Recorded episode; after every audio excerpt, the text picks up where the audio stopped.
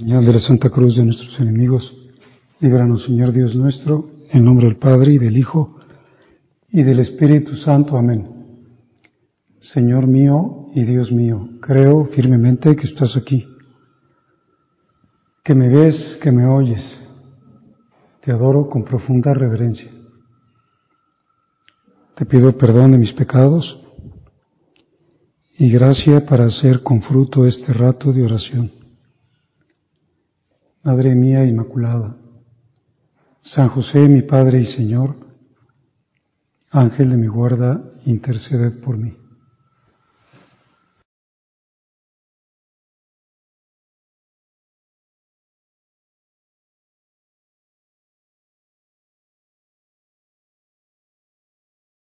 Uno de los momentos más intensos y más divinos, podríamos decir, de la vida de Jesús tiene lugar en la llamada oración sacerdotal que él pronuncia luego de la última cena y antes de ser apresado. Y es un texto que pues quizás sea pues el texto, podríamos decir, culmen de la revelación porque no nos está hablando a nosotros en este pasaje Jesús, sino está hablando al Padre Celestial. Y por lo tanto debemos estar muy agradecidos de que a pesar de nuestra pequeñez e indignidad hayamos sido invitados a escuchar este diálogo. Esta eh, como confidencia del Señor a su Padre una oración en voz alta para nuestra enseñanza y también para nuestro consuelo. Nos acercamos a esta oración como de puntitas, como pues sabiendo que estamos en un ámbito sagrado, como se acercó Moisés a la zarza ardiendo. Está en la presencia de Dios, en la presencia de la divinidad, nos unimos a esas palabras, tratamos de profundizarlas, porque pues si el Evangelio de San Juan es la, el culmen de los Evangelios, pues este capítulo es el culmen del Evangelio de San Juan. 26 versículos en los que tenemos acceso a la intimidad divina y comienza diciendo, así habló Jesús Luego, levantando los ojos al cielo, dijo, cuando vas a hacer alguna cosa muy importante, levanta los ojos al cielo, por ejemplo, antes de consagrar, levantó los ojos al cielo. O también antes de resucitar a Lázaro, como buscando la fuerza y el apoyo de su padre, o antes de multiplicar los panes. Pues aquí también levanta los ojos al cielo, como diciendo, a ti es al que te voy a hablar. Y le dice, Padre, ha llegado la hora. La hora, es decir, la, hora central de, toda la historia, la, la hora fundamental, la hora en la que se resuelve todo el proyecto de Dios Glorifica a tu Hijo para que tu Hijo te glorifique a ti. Dale la gloria de cumplir tu voluntad. Y entonces vendrá la, exaltación del Hijo, la, la resurrección, la ascensión, de estar a la derecha del Padre. Pero tu Hijo te glorificará a ti porque va a dar la vida eterna a los que tú le diste te va a llevar a las almas redimidas, te dará este consuelo. A ti que eres un Padre lleno de amor, tu gloria va a ser nuestra salvación. Vas a, tener la felicidad de, de hacernos felices. Que por el poder que le has dado, dé también la vida eterna a todos los que tú le has dado. Pues Dios es muy bueno.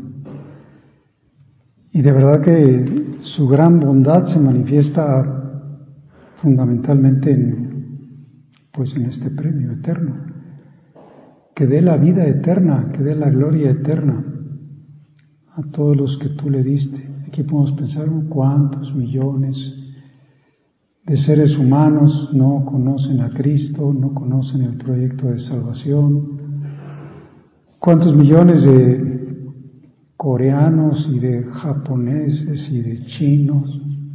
Otra vez decía, pues que está causando furor y sensación los coches Kia. Ah, qué bueno, qué padre. Ah, pues ayer en la comida aunque un golpecito los destroza, pero son muy ahorradores y no sé qué. Bueno, los coches Kia, que son coreanos, ¿de qué les va a servir a los coreanos hacer los mejores coches del mundo si, si no conocen a Cristo y no conocen el proyecto de salvación?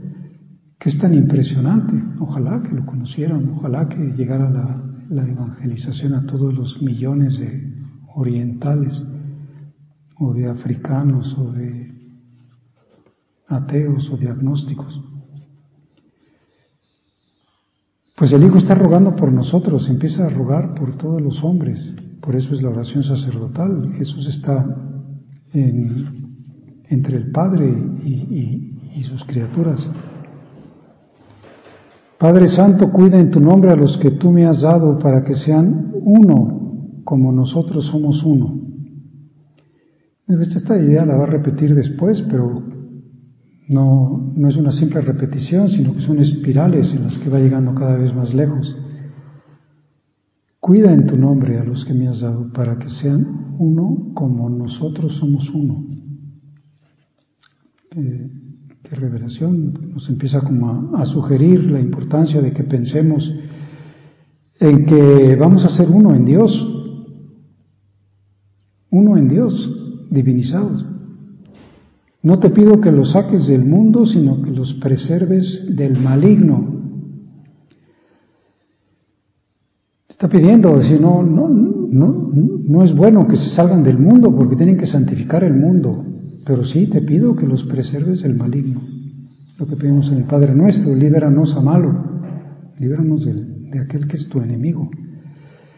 Porque si no me apoyo en esta oración de Cristo, estoy seguro que me va arrasar pues, la fuerza del mal.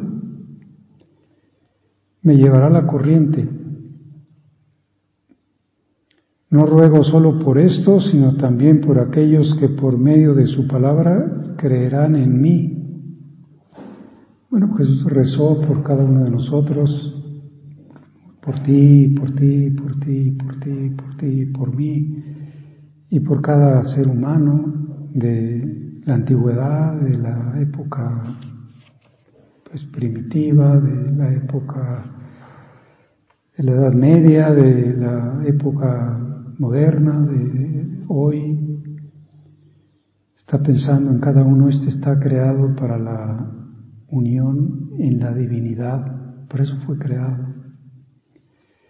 Por eso Jesús es el único, verdadero y eterno sacerdote. Y aquí está ejerciendo su sacerdocio en la plegaria, como después lo ejercerá en la cruz. El sumo y eterno sacerdote es el mediador. Va a su Padre, pero no, no nos deja al margen. Nos involucra en esa relación amorosa con su Padre, como diciendo, a través de mí vas a llegar al Padre, vas a ser uno con el Padre vas a formar parte del amor trinitario. Te he asumido en mi cuerpo y te he hecho inseparable. Y por eso pide así como con tonos apremiantes, líbralos del maligno.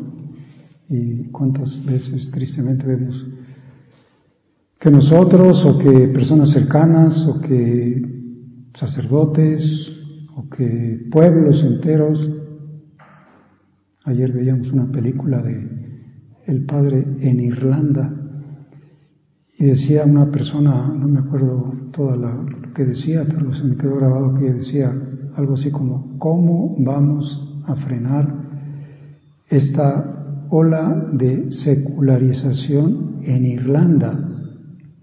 Bueno, pues Irlanda, la, la isla de los santos, la isla que pues hizo católico a buena parte de los Estados Unidos y a buena parte de Australia y a buena parte de los ingleses, bueno, ya los descendientes ya no son irlandeses, sino ingleses, ingleses, pues ahora se ha venido para abajo. Si no te pido que los saques del mundo, sino presérvalos del maligno, que dé la vida eterna a aquellos que tú me has dado, único y eterno sacerdote. Y luego sigue su revelación, como decíamos, cada vez más impresionante, y dice, como el fin de todo, como tu Padre en mí y yo en ti, que ellos sean también uno en nosotros. Y aquí sí ya nos rompe los esquemas. ¿Cómo está? ¿Qué estás diciendo? Yo en Dios, yo, pues, no sé, como si fuera una gota de vino que se pierde en el agua una gota de agua que se pierde en el mar. Yo en Cristo y por tanto en el Padre, con esa preposición en, no con, sino en, que es mucho más fuerte, en, o sea, como ahí, en, en su mismo ser, que ellos sean uno en nosotros. Yo les he dado la gloria que tú me diste a la filiación divina. Es la gloria de Cristo, es la, la realidad de su ser divino. Para que sean uno, como nosotros somos uno. Yo en ellos y tú en mí, para que sean perfectamente uno. Es que no me distraiga, o sea, que no me confunda ¿Qué estás haciendo en el mundo? ¿Para qué vives? Pues para ser Cristo. Yo en Él, Él en mí, perfectamente uno.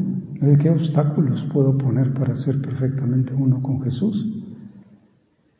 O lo acepto, no reduzco a un nivel, pues no sé, como puramente antropológico toda la revelación, o como una especie, como decía tanto el Papa Benedicto, ¿no? que la fe cristiana no es un moralismo, es que ya vivo todas las reglas morales y además practico todos los cánones del código, los 2547 o no sé cuántos son. Bueno, es que no, no se trata de eso. Se trata de, de ser en Él. Estoy llamado a ser uno en Cristo. Y Él me comunica su vida pues, a través de los sacramentos, a través de la oración, a través de la penitencia. No puedo llenarme de la vida de Cristo si no paso por la cruz, si no me niego a mí mismo, si no me entrego, no me aceptará porque no tengo conformidad con Él, no estoy hecho a su forma. Pues Él me comunica, yo en ellos y tú en mí, yo en ellos, yo en cada uno de ellos. Entonces tenemos que tomar un poco de aire y decir, a ver qué cosa está pasando. ¿Por qué, porque aquí encuentra solución todo? Aquello que ha preocupado tanto a los filósofos. ¿por qué el ser y no la nada? ¿Por qué? ¿Qué caso tiene todo? Esta vida es absurda, es completamente absurda. Esta vida es una pasión inútil. Sí, pero cuando vemos el proyecto de Dios decimos, no es absurda ni es una pasión inútil y vale la pena. Cuando el Señor empieza a hablar con la samaritana, le dice, si conocieras el don de Dios, y luego vienen unos puntos suspensivos, ¿no? No le dice más. Si, llegaras a conocer el don de Dios, Si, si supieras quién es el que te pide de beber, tú le hubieras pedido agua viva. Él te habría dado agua viva. Pues si conocieras el don de Dios, si captaras cuál es el plan de Dios, si ayudaras a otros a que lo fueran comprendiendo así con profundidad, a que recibieran toda la, la formación. Ayer también el Padre hablaba mucho de, de, ser formados, de la necesidad de ser formados. Pues la formación es tener ideas claras. La formación es saber pues, el porqué de las cosas.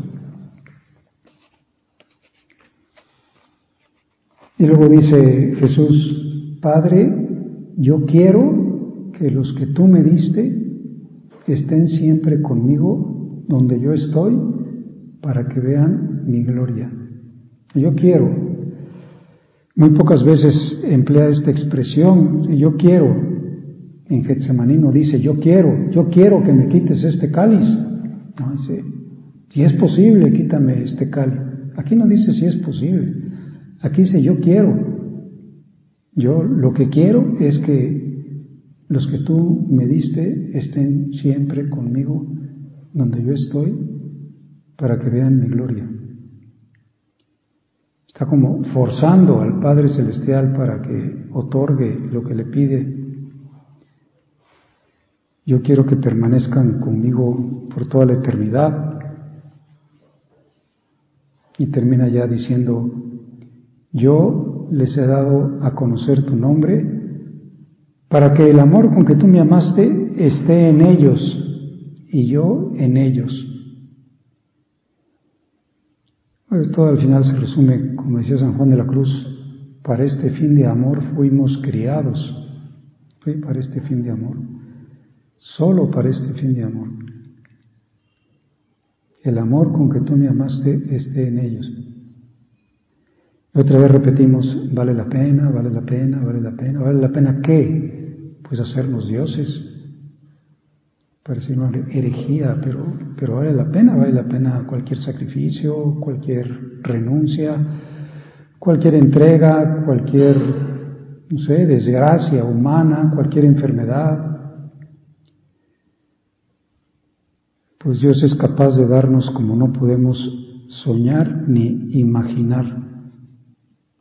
Y entonces el sumo sacerdote está rezando por nosotros, está diciendo, a ver si estos que tú me diste se enteran. Hay uno que no se enteró y es el hijo de la perdición y se ha ido a su lugar propio y está pues fuera de la comunión. Un sacerdote eterno, un sacerdote que no tiene límites en la comunicación de los dones, en su mediación. Por eso, pues todos los proyectos educativos, pues, lógicamente los proyectos educativos de la obra, pues no pueden perder de vista nunca este concepto del hombre. Porque si lo pierden, pues van a empezar a pensar que cualquier cosa, que lo importante es el deporte o la música o, ganar en el Ceneval o quién sabe qué. La conciencia de que son seres hechos para la divinización. Y es tan alta la proyección es que nos puede dar un poquito como de miedo o de flojera, ¿no? Decir, es que de aquí a que este cuate se entere. Pero lo que sí podemos, también como decía ayer el Padre, es orar. La oración, porque también nosotros tenemos alma sacerdotal y por lo tanto podemos y debemos hacer oración sacerdotal. Orar por la salvación eterna de los hombres, ser un poco todos como Santa Mónica. Santa Mónica se pasó 30 años rezando y llorando por la conversión de su hijo.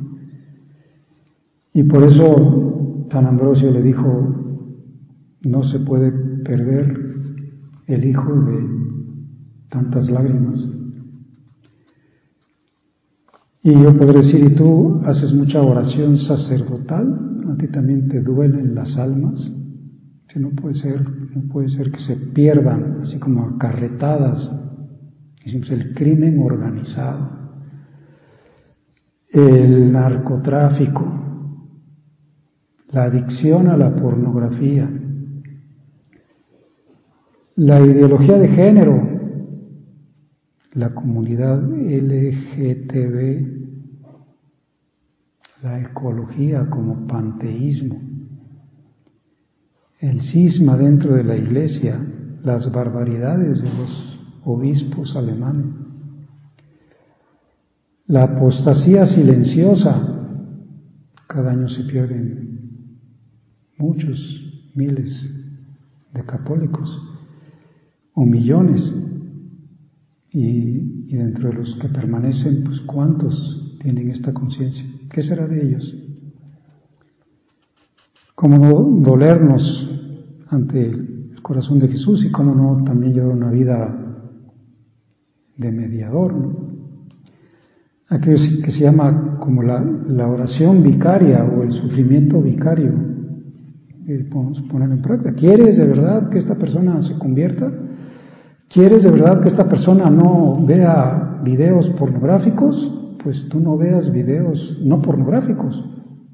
Tú mortifícate y entonces le mandarás una gracia vicaria. O sea, tú a través de tu pequeña penitencia estás mandando algo que le hace falta a él.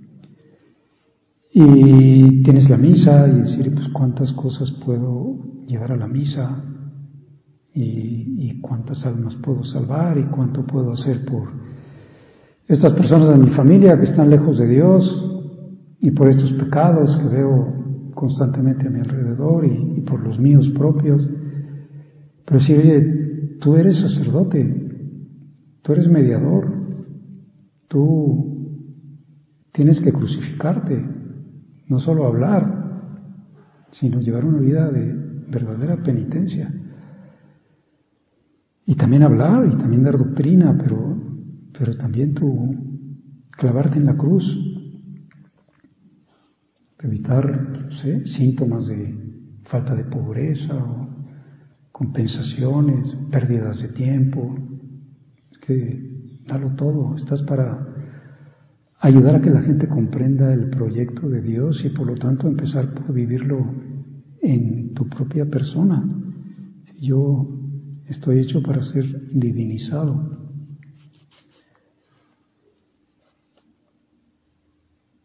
Pues la oración sacerdotal, la oración sacerdotal también se puede ver como robustecida por la complicidad que podemos tener con los ángeles de la guarda. Porque el ángel de la guarda de aquella persona, pues seguramente será triste decir, no entiende mi custodiado el proyecto de Dios. Y bueno, vamos a una especie como de pacto, mi ángel de la guarda y tu ángel de la guarda, y, vamos a trabajar a esta alma para que no ofenda a Dios, para que comprenda, para que Dios le dé la gracia y Él se abra esa gracia. Hemos oído esa anécdota pues, como muy bonita, ¿no? De, del Papa Juan Pablo II. Bueno, más bien la, la narra Joaquín Navarro Valls en alguno de los viajes a algún país extranjero fuera de Roma eh, pues regresaron muy tarde a la anunciatura y Joaquín Navarro no había hecho su oración de la tarde y se metió al oratorio, a la capilla de la anunciatura y estaba sola la capilla. Llevaba un rato haciendo su oración y de pronto oyó unos pasos y oyó la puerta que se abría. Se dio cuenta que era el Papa, pero, pero no se volteó para no distraerlo y para no distraerse pero el Papa le puso la mano sobre el hombro y le dijo, Opus Dei poderoso. Pues ¿por qué poderoso? Pues por, por la oración, por esta capacidad como de, de ser intermediario entre Dios y los hombres. No poderoso porque le han quitado poder. Juan Pablo II le dio poder y luego se lo quitaron. ¿no? Es que es una cosa absurda. Es poderoso por, porque es eh, sacerdotal, es un pueblo sacerdotal, es un pueblo que, asume el papel de Cristo y, es mediador entre Dios y los hombres.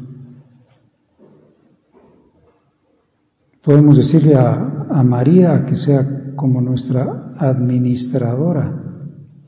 Nosotros a lo mejor no sabemos exactamente quién puede estar más necesitado.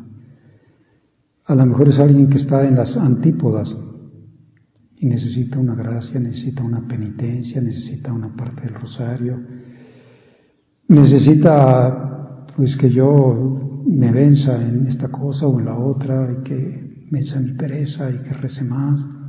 Sí, pues tú llévalo a donde más falta haga, porque tú eres también medianera. Porque nos enseñas también a pues hacer oración sacerdotal. Esta es la primera oración sacerdotal que hace una cristiana, la oración que dice, no tienen vino. Pues está mediando entre los novios y Jesús. Se puede decir, pues no tienen fe, no tienen vibración, no tienen vida divina, no tienen a Cristo.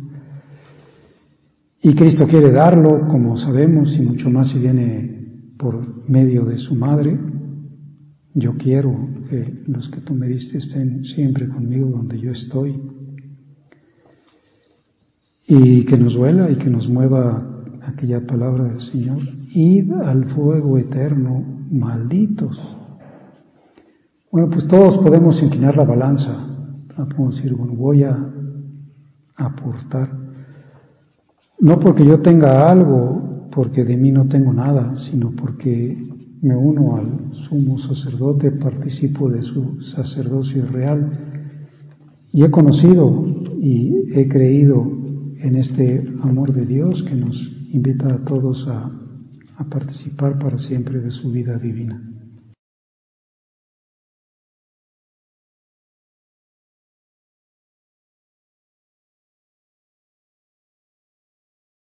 Te doy gracias, Dios mío, por los buenos propósitos, afectos e inspiraciones que me has comunicado en esta meditación. Te pido ayuda para ponerlos por obra. Madre mía Inmaculada, San José mi Padre y Señor, Ángel de mi guarda, interceded por mí.